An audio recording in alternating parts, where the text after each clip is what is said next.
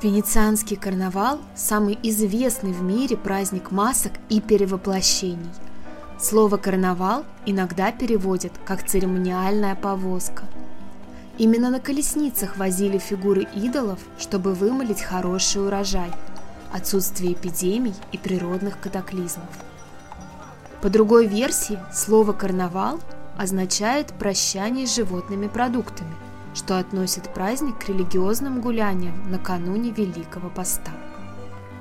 Что касается маскарадных костюмов, они были придуманы еще древними римлянами. В дни поклонения богу плодородия римские высокопоставленные особы устраивали масштабные гуляния, на которых присутствовала и элита, и бедные жители. Считалось, что уравнивание в правах бедных с богатыми в такие дни – положительно влияло на достижение цели, ради которой проходит праздник. Тогда и было придумано использовать карнавальные костюмы и маски, закрывающие лицо. Все жители и гости города кутили за одним столом, и не было понятно, где нищий, а где богач. С тех пор, как в Венеции стали проводиться карнавалы, масочная идея римлян прочно вошла не только в атрибутику праздника, но и в повседневный быт горожан. Маски стали так популярны, что можно было легко и безнаказанно совершать беззаконные действия, спрятавшись под маской. Тогда городские власти были вынуждены издать закон, который запрещал носить маски вне карнавальных мероприятий. Наказания были весьма суровые. Для мужчин это был штраф и тюремная каторга на два года – а женщин прилюдно полагалось сечь розгами. Так постепенно традиция носить маски вне карнавала себя изжила.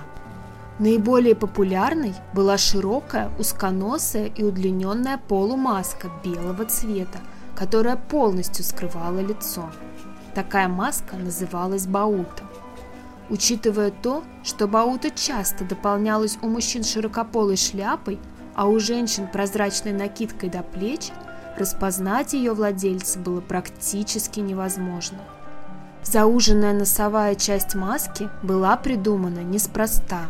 Благодаря этому сдавливались крылья носа хозяина маски, что меняло его голос и придавало еще больше загадочности образу. Другая, необычная и популярная маска – Маретта. Она была круглая и черная, с такими же круглыми прорезями для глаз. Особенность маски – полное отсутствие приспособлений для крепления на лице или голове. Одержалась она при помощи пришитой к основанию пуговицы, которую владелица маски зажимала зубами. Именно поэтому маретты делались из очень легкого материала, чтобы хозяйке маски было легче ходить весь день со сжатыми зубами. В конце XVIII века указом Наполеона венецианские празднества были отменены, а с развитием итальянского туристического бизнеса появилась мысль снова возродить праздник. Летом туризм процветал, а вот зимой, помимо гондол и уникальной застройки, требовалось что-то еще, что привлекло бы в город туристов. Поэтому в 80-х годах было принято решение снова возродить карнавал первый день карнавала перед гостями разыгрывается целый спектакль с выходом семи Марий, самых красивых девушек города. Также во время фестиваля проводится красочный футбольный матч, а в последний день, накануне Великого Поста, на площади сжигается чучело и проводятся массовые шествия и гуляния.